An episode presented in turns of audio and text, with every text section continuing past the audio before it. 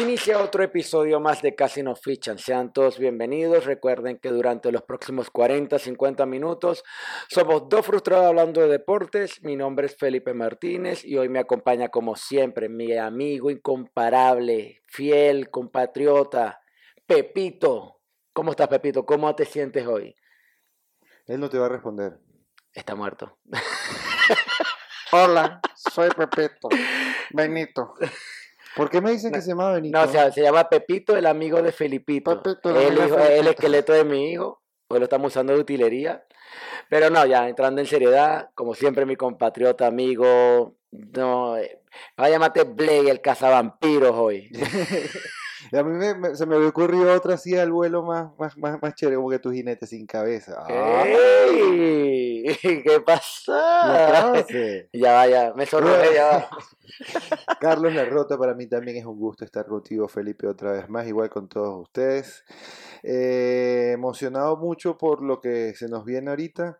Eh, primero, comenzar el episodio de hoy, el capítulo de hoy, mencionando que ya estamos también en Spotify. Nos pueden también es. escuchar por ahí, no solamente vernos y Ya no, ya, no por tienen, ya, no, ya no tienen que estar sentados frente a un computador, frente al celular, simplemente Pongo pueden- Spotify, casi nos fichan, estoy en el metro, estoy caminando, estoy haciendo ejercicio y nos estás escuchando tranquilamente y no te cuesta nada. O sea, por es lo mejor. Aparte que nos pueden seguir por nuestras redes sociales. ¿Cuáles son, Carlos? En Twitter, en eh, Instagram, también en eh, YouTube, arroba casi nos fichan. Así nos Entonces- fichan. En YouTube, acuérdense que tienen que suscribirse, darle a las notificaciones y ahí van a estar al tanto de todo lo que vamos publicando. Y bueno, como pueden notar un poco hoy, estamos... Estamos a, a la previa, la previa de Halloween eh, el Día de los Muertos. Eh, bueno, estamos haciendo una, un especial hoy de, de los, del Día de los Muertos más que todo por el por la especial la especialidad latinoamericana que realmente más que todo por México. Exacto. O sea, porque eh, muy reciente, para mencionarlo rápido, el 31 de octubre va a ser día de Halloween, el primero y 2 se supone que sería la celebración de la conmemoración del Día de los Muertos pa- en la segunda tradición mexicana, así que aprovechando eso hay que, hay que hablar de eso, de la muerte, ¿no? Sí, sí. ¿Qué opinas tú de la muerte? ¿Le tienes miedo a la muerte? Sí. Sí. ¿Quién no le yo- bueno, no, sí, sí le tengo miedo a la muerte, sí. Sí. Me causa miedo. Me Yo, causa yo, miedo. yo, yo, yo pues, particularmente no le tengo miedo a la muerte. De hecho, me acuerdo cuando estaba chico una vez, yo comentando con mi papá, estábamos, me recuerdo nunca voy a olvidar esa conversación. Estaba yo con él porque se había muerto alguien familiar, alguien cerca. Yo le digo a mi papá, papi, todo el mundo se muere. Sí, tú te vas a morir algún día. Marico, yo empecé a llorar. Y llora, Ay, yo no me quiero morir. Y papá no encontraba cómo decirme, falta mucho para que te mueras, marico. Mi papá dice, ¿para qué coño le dije esa verga a este carajito? Marico, era llorando todo el trayecto que tuvimos. en la- Yo no me quiero morir todavía, papi.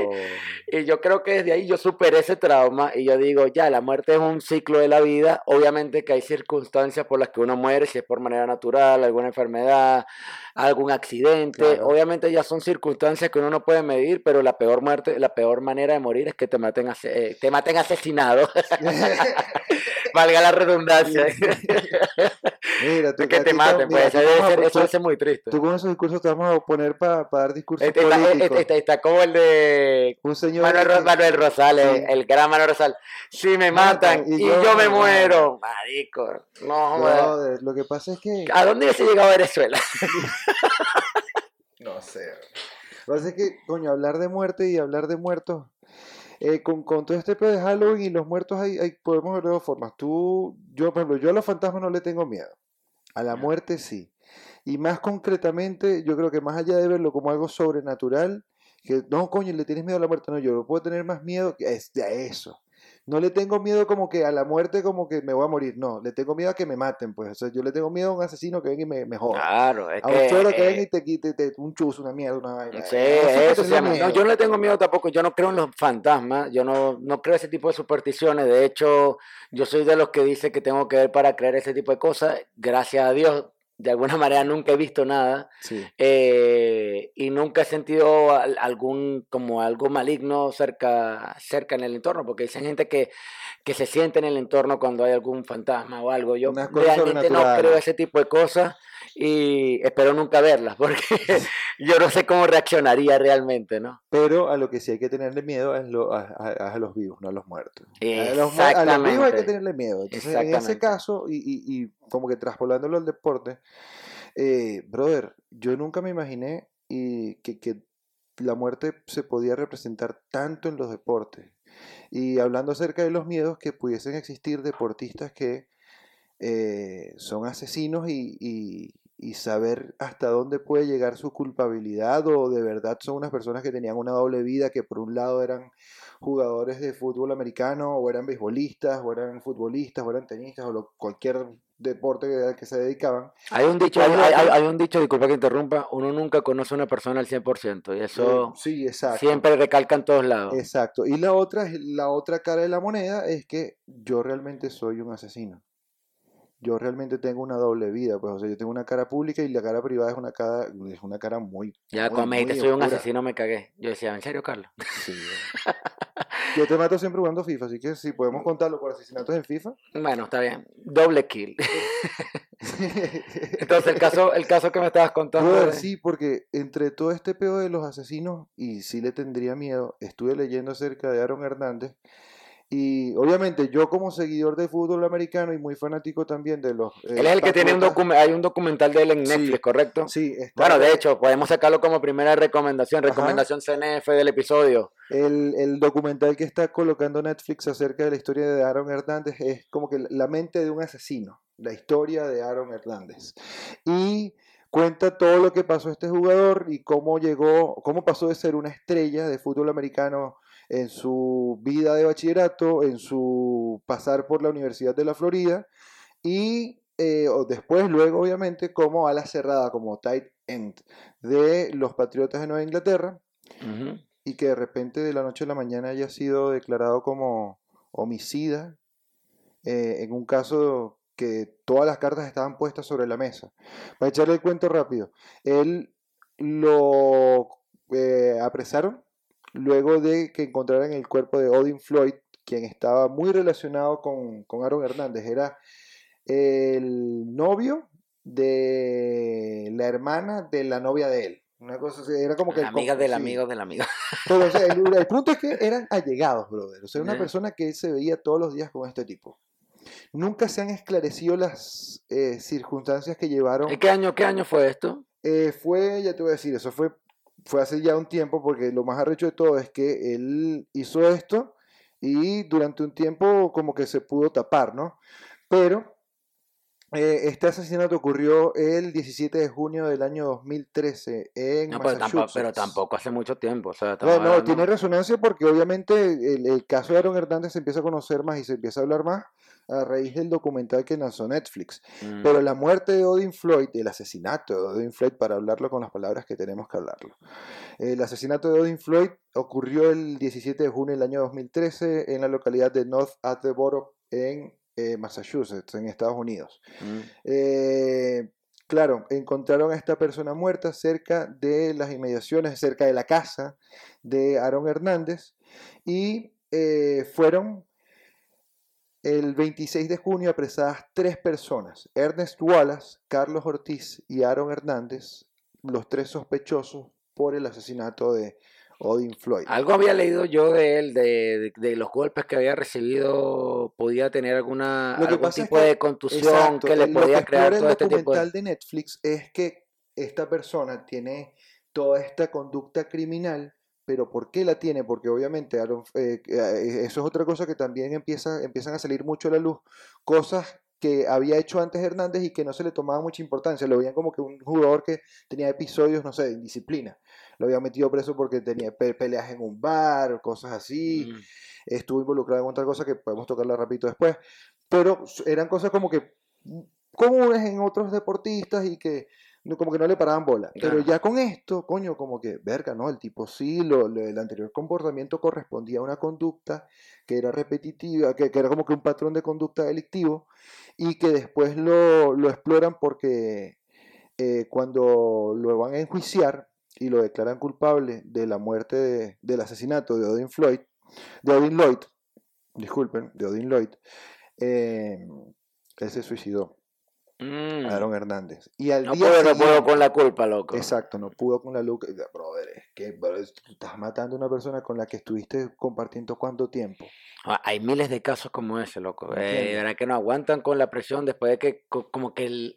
Bueno, no sé. Sobrepasa. No, lo- que como, como si, si, si, si- hicieron. si te dan una posesión rara. eh, es, es extraño, es extraño. Como que la gente, tú a veces ves deportistas que, que tú los ves de lo más natural, de lo más Que son, Sí, que tú que ves, no- son deportistas simplemente, pero después tú te das cuenta de realmente la faceta que tienen cuando te enteras de que asesinó a tal, estuvo implicado en el crimen de tal. Entonces, Bueno, loco, con ahí tú te das cuenta de que realmente que uno, como lo que te terminé diciendo hace poco, que uno Ujú. conoce nunca a nadie al 100%. Imagínate las personas llegadas que dicen, no, este deportista que va a estar metido en algo raro, ¿qué tal? Pero entonces con Hernández, lo más arrecho de todo es que un día después de que eh, encontraron su, su cuerpo en la celda donde lo tenían apresado, la familia donó su cerebro para que fuese, eh, para que fuese Ahí es donde hacen eh, lo que te dije. examinado. Ahí lo que y te- ahí es donde llegamos a, a uno de los puntos importantes.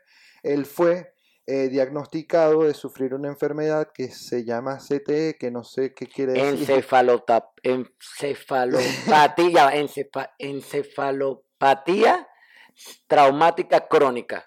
Toma, Agárrate. esa. toma, Yo toma. no sabría qué hacer sin Felipe en estos momentos cuando tengo que definir cosas muy científicas así que no tengo cómo ubicarme. Bueno, a- a- ante- ante- anteriormente llamada eh, la enfermedad del pugilista, ¿no? el pugilista, sí, Como que la- el padecimiento del pugilista. o- exactamente, no, es- exactamente. el- el- Pero hay otro nombre que tú me habías dicho de antes. no, creo ma- que- el, el Punch Drunk Syndrome. Punch, eso.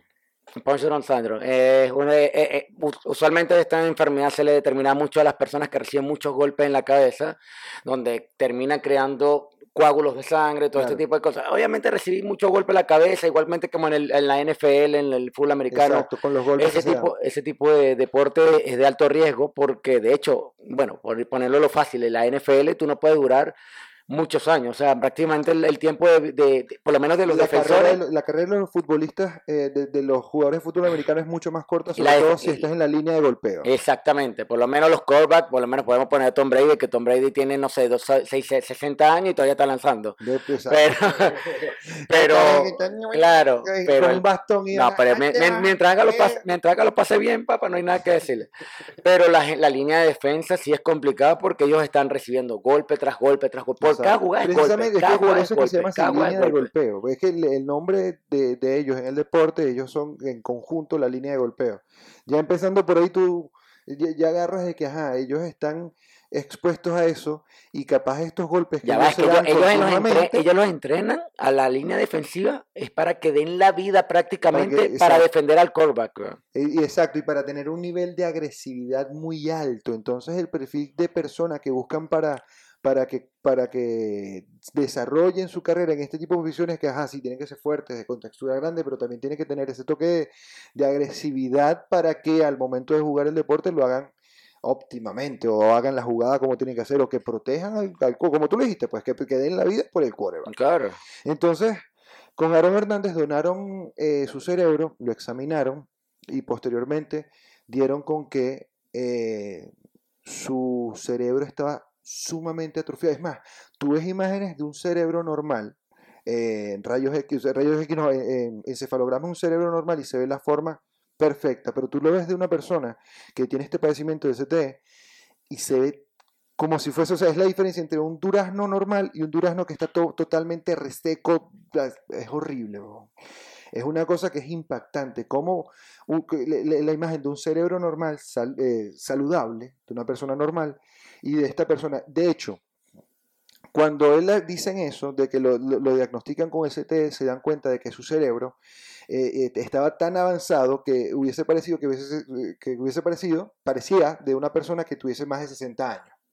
O sea, Imagínate. es una persona que estuvo expuesta tanto tiempo a esos golpes. ¿Qué edad tenía, que tenía él más o menos? Eh, cuando falleció, ya te digo, coño, ¿cómo se me pueden olvidar esas vainas?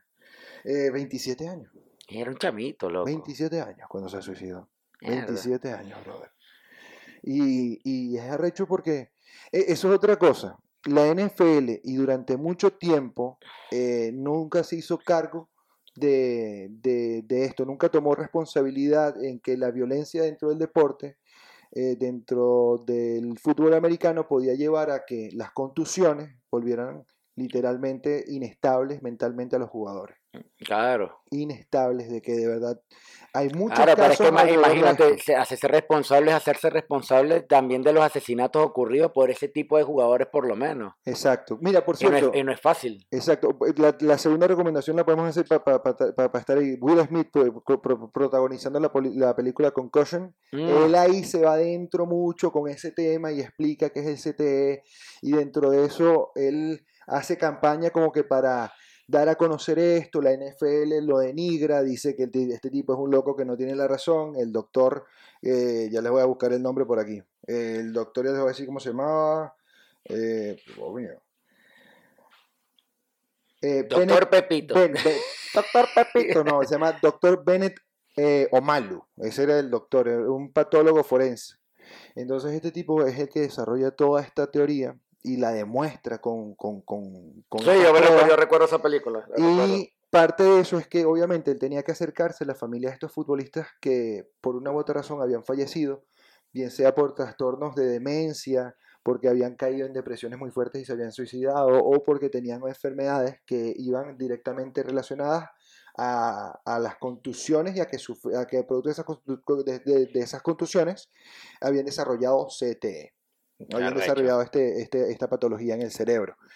Entonces, el caso no solamente, después tú te das cuenta, no solamente eh, Aaron Hernández, men, después yo estuve leyendo una lista y hay una lista pero larguísima, es más, la pueden conseguir cualquiera en Wikipedia, brother. Y la lista de jugadores, no solamente de los activos, que hay una lista de, por, por los síntomas que ellos mismos han expresado y se han abierto para hablar acerca de Ah, este Ahora, luego. ahora, ahora yo me pongo una pregunta. Si existe una lista tan grande, ¿no sería mejor tener en, en supervisión o en vigilancia ese tipo de jugadores? Es que ese es el hecho, pues, o sea, mira, en el año 2016 fue cuando la Liga Profesional de Estados Unidos para la Salud y la Seguridad por fin reconoció que existía realmente un vínculo. Y del 16 al año que estamos hoy, en realidad los avances acerca de eso son como que muy mínimos. Ellos en primer lugar ya aceptaron, ya, ya aceptaron que el deporte era violento, obviamente, y que las contusiones te llevaban a sufrir de CTE, pero los avances se, se han estado eh, dando de, de- a un paso muy lento, brother, a un paso muy lento. Yo Pero creo que, yo creo que ahí hay mano pelúa, como dicen. Puede ser que- haber mano pelúa a la NFL, no le conviene que suceda eso. Claro, es que hay mucho interés comercial debajo, pues. Y la otra, que la que te estaba comentando y que me impresionó mucho, es que existe, mira, existe la lista de jugadores eh, que todavía afortunadamente están vivos y que tienen eh, síntomas, que han reportado síntomas o que ya están diagnosticados con CT. También está la lista de jugadores que ya están fallecidos, pero que nunca los pudieron eh, examinar. Y está en la vida que fueron confirmados post-mortem. Eh, obviamente ya está Aaron Hernández. De la, de la lista de los vivos voy a mencionarlo rápido. Está Brett Favre, que, que es eh, mariscal de campo de los empacadores de Green Bay. Mm. También igual de importante en los 90, tanto como lo es ahorita Brady. eh, Brady, lo fue en los 90 y al principio del 2000 Brett Favre. Eh, y está otro en la lista que me impactó muchísimo, brother. También que es un caso que yo digo, brother, esto cómo pudo haber pasado. Y se llama Joan Belcher. Joan Belcher era un linebacker eh, de los Kansas City Chiefs ¿Ya? en la NFL y en el primero de diciembre de 2012 eh, cometió un asesinato homicidio. Él enfrente de su suegra asesinó a su esposa y después se suicidó. Mierda. Postmortem obviamente también tuvieron este pedo de que le examinaron el cerebro y también tenía Lo CTE. mismo, el mismo caso. Brother. Qué arrecho, weón. Qué arrecho Y, este, este caso es arrecho porque el tipo obviamente eh, eh, con Joan Belcher te llevaba esta relación con, con su, con su esposa, eh, era muy conflictiva Y eso es algo importante con los jugadores que, que sufren de CTE. Siempre tienen como que esa patología. Y eso es una vaina que también podemos comparar con la gente que no juega deportes, pero son asesinos en serie. Que tienen como que muchas relaciones tumultuosas, eh, conflictivas, eh, destructivas. eh, con familiares, con padres, con madre, con las esposas. Bueno, hay, un, ca- hay un caso también que, que vale destacar, que, que, que sufrió lo mismo, creo, si mal no recuerdo, de estudios que se le hicieron, el Inca Valero, Sí, boxeador venezolano. sí. Boxeador venezolano que también el mismo caso asesinó a su A su esposa, eh, y nada, y después terminó suicidándose. El mismo Dentro caso de Aaron. de- exacto, muy parecido a en la cárcel porque no podía con el pesar, loco. Y, y, y te voy a decir algo, yo, a mí me encantaba ese boxeador, weón. Lo que pasa es que era el primer, eh, para nosotros fue el primer boxeador que vimos venezolano que de verdad ganaba peleas y el tipo era muy Eh, pero bueno. gan- ganaba peleas, pero como un, como, como nadie. Era muy bueno, o sea, el tipo, yo recuerdo que él, te- él las primeras cinco o seis peleas que, que él compitió y que ya iban como que por ranking dentro de la CMB y dentro de la, todas de las confederaciones de boxeo que no me las sé de Mm. todas, nada más me recuerdo ahorita la CMB. El tipo tenía una vaina que él entraba y en el primer round, de los primeros 20 segundos, te caía tanto a coñazo que Es que las peleas de él duraban más de cinco rounds. No duraban, no llegaban. Después, las él casi, todas las ganó por nocaut técnico. Casi todas. Y a- ¿Sabes qué? una, Hay- una sola pelea que yo vi de él que le partieron la cara. Y como cuando le partieron la cara, se ese se, transformó en el diablo, loco. Y empezó a tirar golpes como un loco y volvió trizas a su oponente. No recuerdo el nombre de él, pero lo volvió trizas. lo. Lo, lo- interesante de ese boxeador, que lo que, lo que yo siempre he querido que recalcar de él, es que me encantaba. Era su bandera de Venezuela aquí tatuada con su cara de Hugo Chávez. No digas ese nombre, brother. Ese Con la cara- ese- con la cara de Voldemort. Voldemort, Voldemort, Voldemort, brother. Coño, otra vez, mano. Pero, eh, y otra cosa de Edwin Valero que también leí y que dije, verga, coño, qué vaina tan creepy, ven. Que ahora, en el lugar donde él asesinó a su esposa, cuentan que, que su esposa se, se aparece, que el espíritu de su esposa se le aparece a la gente, men. En la casa donde la asesinó, eh, la gente que había ahí Ah. aparecido. ¿no? Hay que tenerle miedo, sí, a los vivos, coño. En esta parte, sí, si se me aparece la, la esposa del Inca Valero de bolas que me estar cagando desde que Y me te aparece tirándote golpes. Verga. No, mano, no, no, no, no, no, No, yo no creo en ese tipo de cosas. Tendría que estar ahí. Capaz debo ir para la casa de Inca Valera para ver si realmente cono- creo en los espíritus. Weón. Pero mira, entonces, mira, la de Joan Belcher también, esa es otra historia que está ligada a este pedo del CTE. Y, coño, te das cuenta que el fútbol americano sí es un deporte que es muy emocionante, que es muy chévere. La estrategia, la táctica, todo lo que está metido dentro del deporte, pero que es sumamente violento, muy, muy violento. De hecho, yo me de la, otra vez con el, con el cuento de pendejo, las veces que yo me lesioné fue jugando fútbol y la otra vez fue jugando flag football, que era la versión light entre comillas, porque no era un coño light tú contaste el de episodio, fútbol más- americano. un episodio sobre eso, claro. Entonces, coño, eh, y el, el comportamiento este errático, sabes que ahorita pensándolo, y yo creo que eso no lo teníamos ahí, pero, pero no nos habíamos dado cuenta. O.J. Simpson, yo sé que ese tipo cuando el, popu- fallezca. el, el popular O.J. Simpson. eh, eh, popular creo que es uno, de los casos más reconocidos de la NFL que, que cometió violencia, violencia Mira. doméstica, asesinó a su esposa, ¿no? Lo que pasa es que eh, eh, lo de O.J. Simpson, para hablarlo como que en profundidad, podemos dejar hasta un episodio solamente de O.J. Simpson para hablar, mira, de la carrera de él, de que fue actor, de que eh, mató a su esposa y a un amigo, de- con- a una persona que estaba saliendo con la esposa, un, Ron Goldman se llamaba el, el- el- amigo La de la esposa, de la ex esposa. ¿Ya?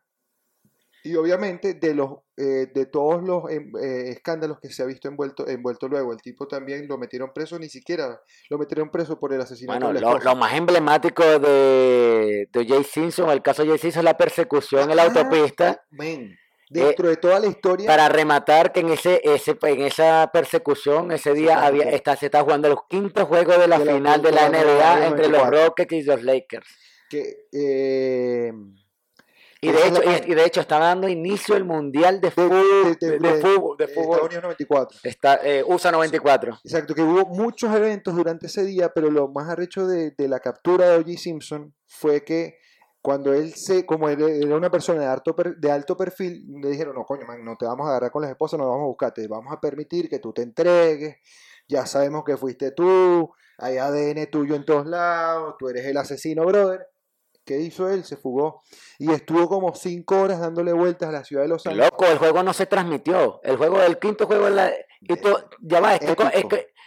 Hoy, hoy, ok, están llegando reportes de última hora de una persecución de O.J. Simpson, ¿qué tal? Loco, se suspendió el partido, o sea, no suspendió el partido, el partido siguió, ¿qué tal? De pinga.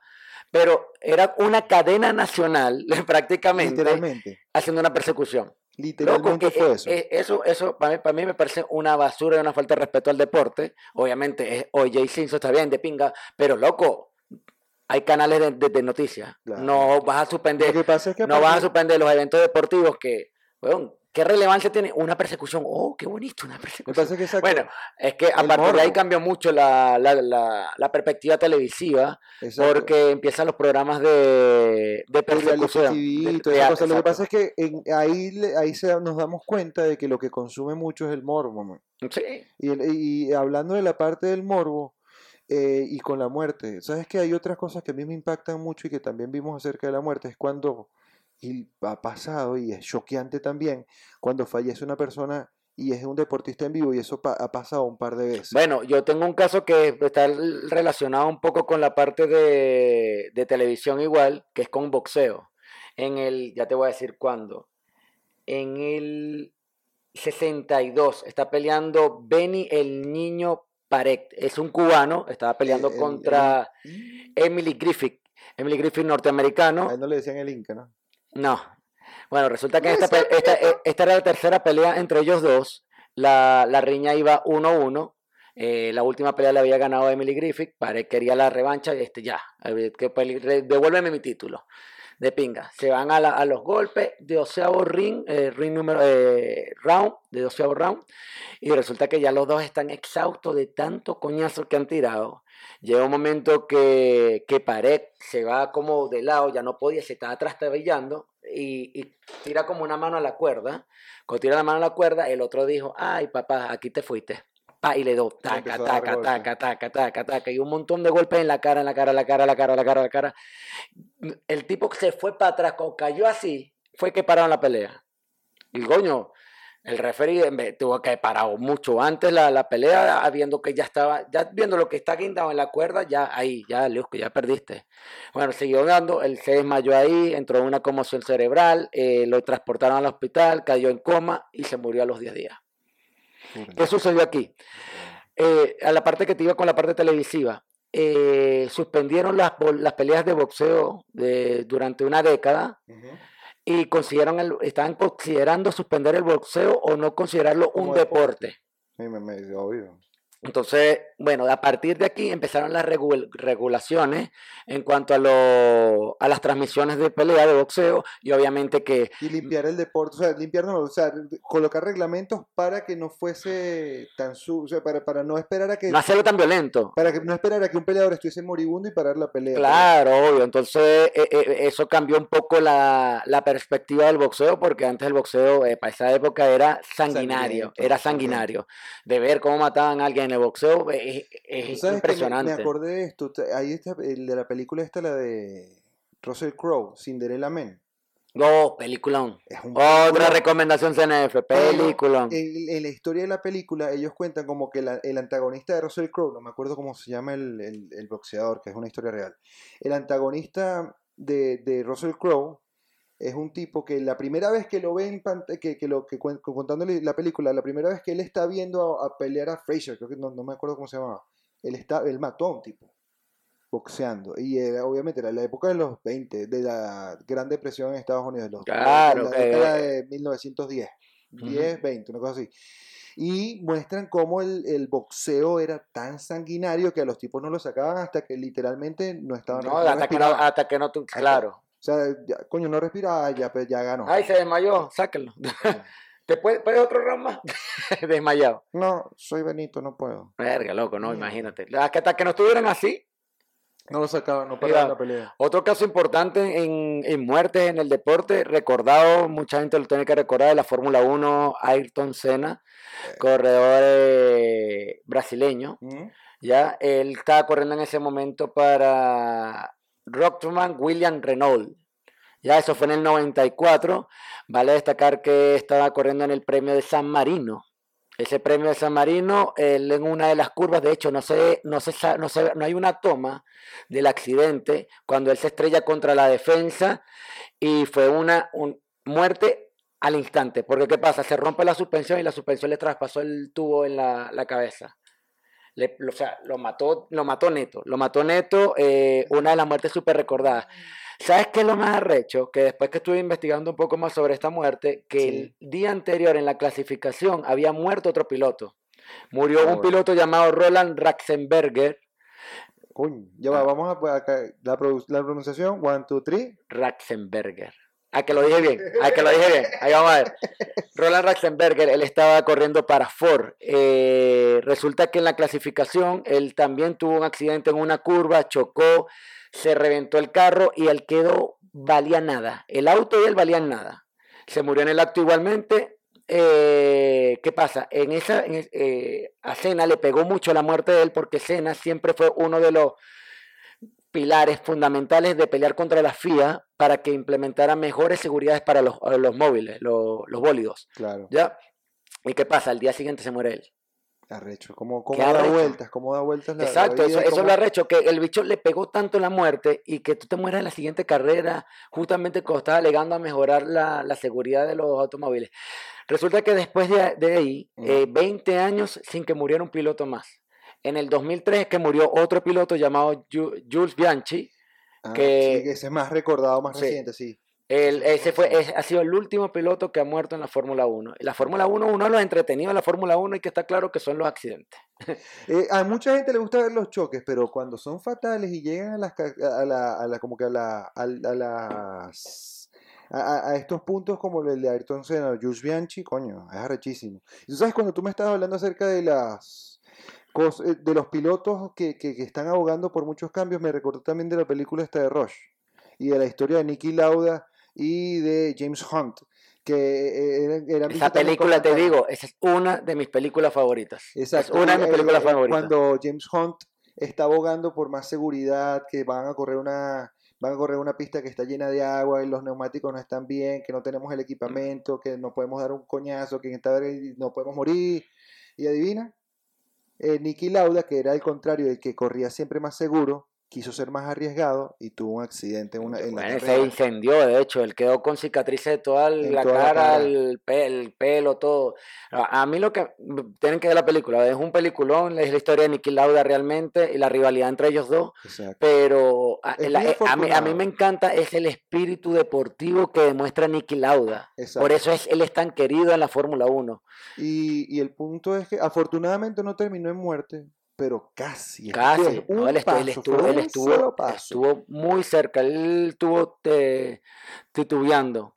Igual, eh, películas de, automovilismo que reflejan mucho esa parte de seguridad y de cómo eh, en este tipo de deportes que hay un riesgo de muerte súbita gigante, que por ejemplo, mira, el fútbol americano es, un, es uno de los deportes que corre riesgo de morir súbitamente. El fútbol tradicional también. Está el, automovilismo, de seguro que sí, tiene que estarlo, y hay deportes extremos también. Pero en estas, todas estas películas hablan acerca de cómo pueden añadirle cosas al deporte para tratar de proteger a quienes lo practican. Y es arrecho que, ¿qué más cosas puedes incluir en, en, de protección para impedir que No, es que de, hecho, de, hecho la, la, la Fórmula 1 tiene mejora increíble, loco, que yo he visto accidentes, choques que es para que te mueras en el acto y los pilotos salen, hay pilotos que han salido golpeados, golpeados han salido, pero a la siguiente carrera están corriendo. O, que salen literalmente caminando, ellos se levantan del auto, recogen todos los restos de los escombros que dejó el automóvil, pero ellos salen caminando. Bueno, ahorita viene un montón de implementaciones de la Fórmula 1 que los estaremos comentando para el 2021, que son que lo que estuvimos hablando hace poco, que el el, fair play financiero y todo eso, eso va para la Fórmula 1, se los estaremos comentando en un otro episodio. Otro caso importante fue en los Juegos Olímpicos del 2010, eh, los Juegos de Invierno, ¿ya? No sé si te, no sé si te pasa acuerdas. que, marico, cada vez que me dice Juegos Olímpicos, yo pienso en Jamaica. No tienen, en Juegos Olímpicos de invierno, yo pienso en Jamaica. No nada que eh, la, peli- la película de los Jamaica jamaicanos. Yo siempre Sí. pienso en Juegos Olímpicos y yo pienso en esa vaina, Esa película, a mí me encanta. Me encanta esa película. Cuando sacan Muy- el huevito y empiezan, Sí. vamos a, vamos a ganar también. Y ellos que, que- que querían replicar la vaina de los suizos, que decían una palabra. Vaya, Ay, contaban un, dos, tres en alemán. Drei. Buenísima esa película. Es Muy buena. Bueno, en ese caso, eh, re- realmente es prácticamente una carrera igual, es Lodge. Ujú. El Lodge individual, un.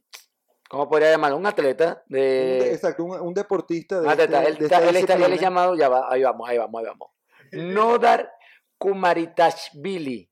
Vamos. Ahí está, lo dije bien. Ahí está, lo vamos a poner otra vez, vamos a ver si lo dije bien.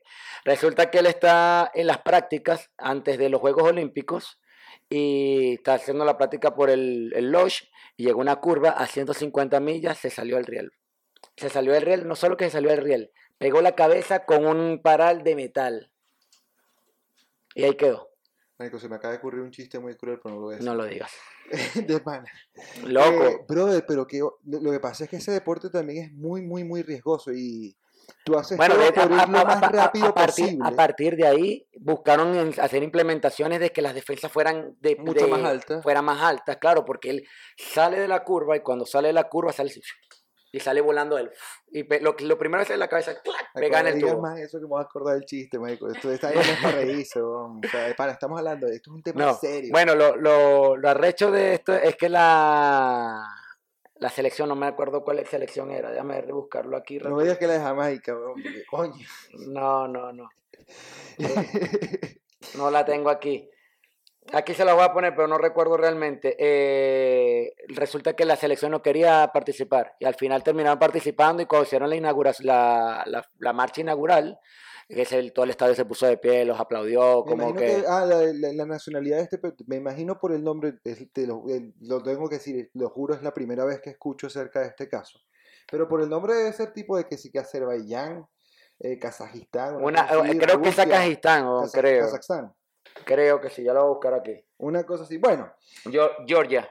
Georgia, fino. Eh, otro país que salió de la Unión Soviética. Eh, pero, bueno, y el lucha es que, es que, claro, en la práctica de ese deporte tú se supone debes ser lo más liviano posible y claro que vas a terminar fuera del- de la pista. weón.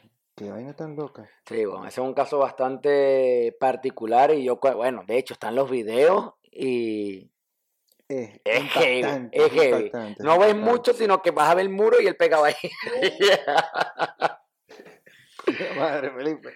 ya, y o- Bueno. o- otra tragedia de deporte, que esta sí es súper interesante, es la tragedia de Le Mans. Está muy, muy recordada, esta es de 15- 1955. El Gran Premio de Le Mans eh, es un circuito que se corre 24, 24 horas consecutivas sin parar. Yo sabía, yo sé de Le Mans, no sabía que había ocurrido una, una tragedia en, en, en ese, en esa competición automovilística. Ya, bueno, en este caso el piloto es, ahí vamos, ahí vamos, ahí vamos. Pierre Yo, yo, yo, yo pensaba que iba a decir Pierre Nodoyona. No, Pierre Leclerc. Pierre Leclerc está dando, está corriendo el circuito y resulta que choca contra una defensa de concreto y el carro pasó la defensa de concreto, cayó, las partes del carro están hechas de magnesio y madre de explosión mató a los espectadores. ¿Cuánto? Mierda. 83 espectadores muertos. No solo eso, voy a ir con una parte cruda, eh, vamos a censurar el episodio, eh, porque resulta que cuando el auto explota, salen partes metálicas, y cuando salen las partes metálicas cortaron cabeza y parte miembros de las personas. no, no, no, esta vaina parece destino final, bro. Loco, hay na- hay, hay, na- No, hay- brother, esta vaina es destino final en la vida real. Sí, total. De hecho, capaz y destino final se inspiró en ese gran premio alemán. Marico, qué vaina tan Bueno, resulta que en, en, en documentales y todo se habla que las personas que, que. Marico. ve- Vale destacar que el circuito nunca paró. O sea, No, hubo choques y seguían corriendo. No, tú- tú no, pararon, no, lo, no lo pararon, ya te voy a contar por qué. Bueno, cuando se cortan las partes de las personas y todo esto, dicen que había, se veían partes que no había cuerpos dorso con los binoculares guindados. No, Chamo, horrible. Horrible esa parte, horrible. Bueno, el, el circuito no pararon, no pararon, siguieron corriendo. ¿Y por qué lo hicieron? Para evitar que se hiciera una aglomeración de público saliendo del estadio y no poder sacar a las personas. fueron inteligentes en O cierto sea, sentido. no- una lo que pasa es que yo, yo iba a decir, coño, ¿quién tiene más riñones? O sea, si los, los de la NFL con los del CTE o estos carajos que no quieren dejar salir a gente de esa vaina, esos cuerpos, esas cosas. Loco, pero es que arrecho. Es que de- tiene cierto sentido, porque si no colapsa, ¿cómo, cómo, cómo hacía? ¿Cómo hacía para sacar todo ese gentío, todas las personas que están expectando el- el- la carrera eh, y sacarlo a los fallecidos? Loco, todo el mundo iba a querer curiosidad. Ah, Es naturaleza del humano. morbo, loco. el morbo. el Sí, es naturaleza morbo. del humano, lamentablemente, y eso lo que sucedió fue en ese caso. Otro caso trágico que es similar a este, que tú lo recuerdas muy bien porque me lo habías comentado, la tragedia de Hillsborough. Sí. Eh, Liverpool versus Nottingham Forest.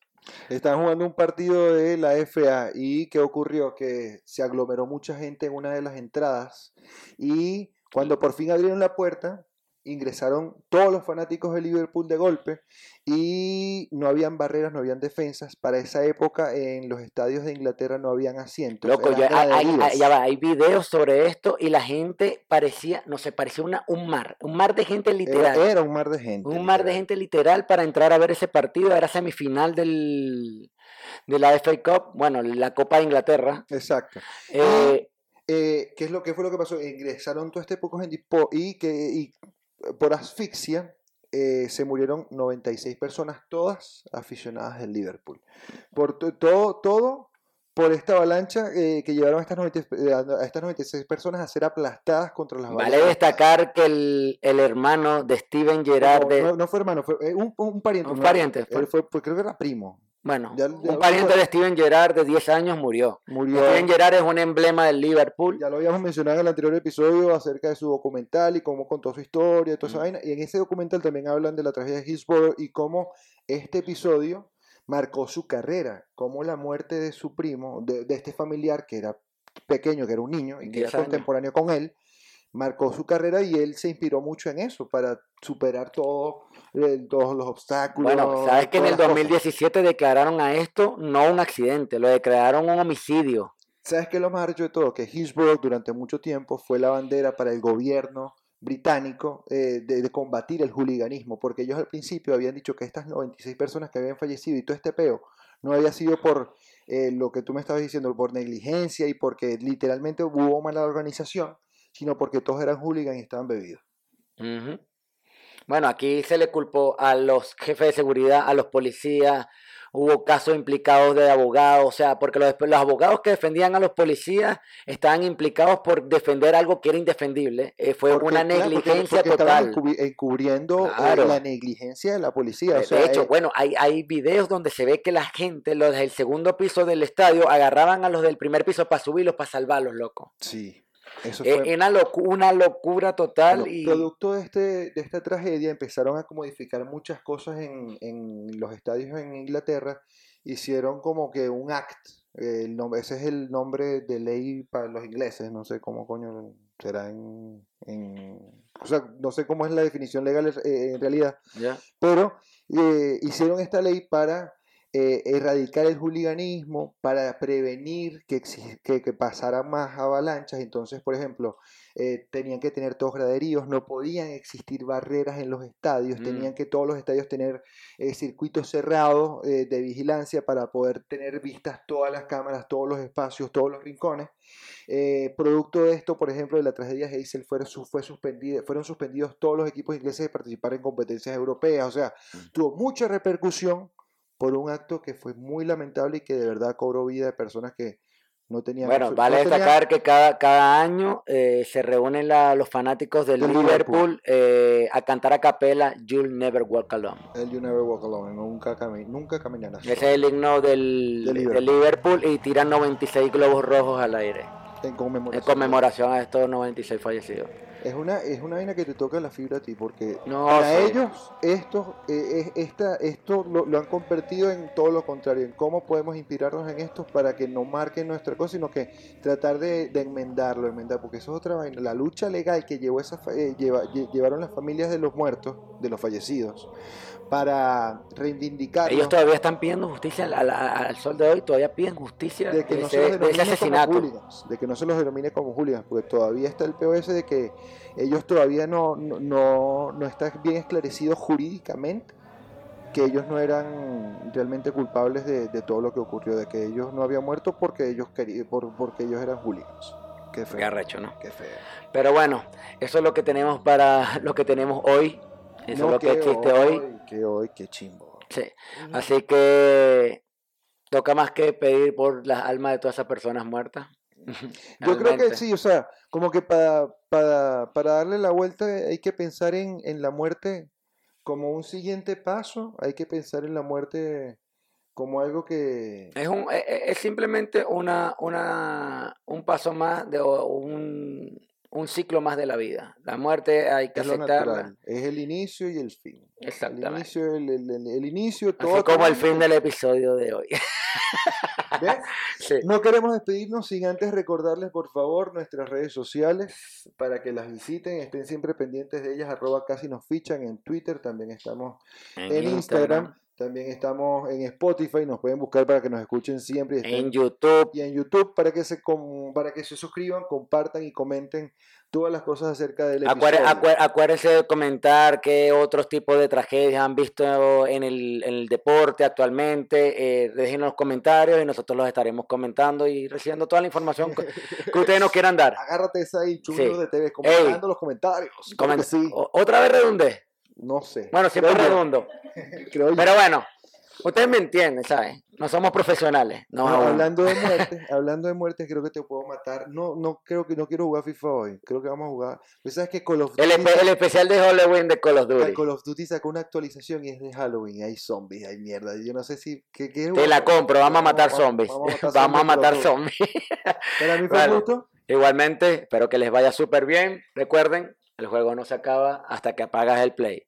Tengan un excelente Halloween y Día de los Muertos. Pásenla súper bien. Chau, chau. Chao. Vamos a matar zombies. Chao.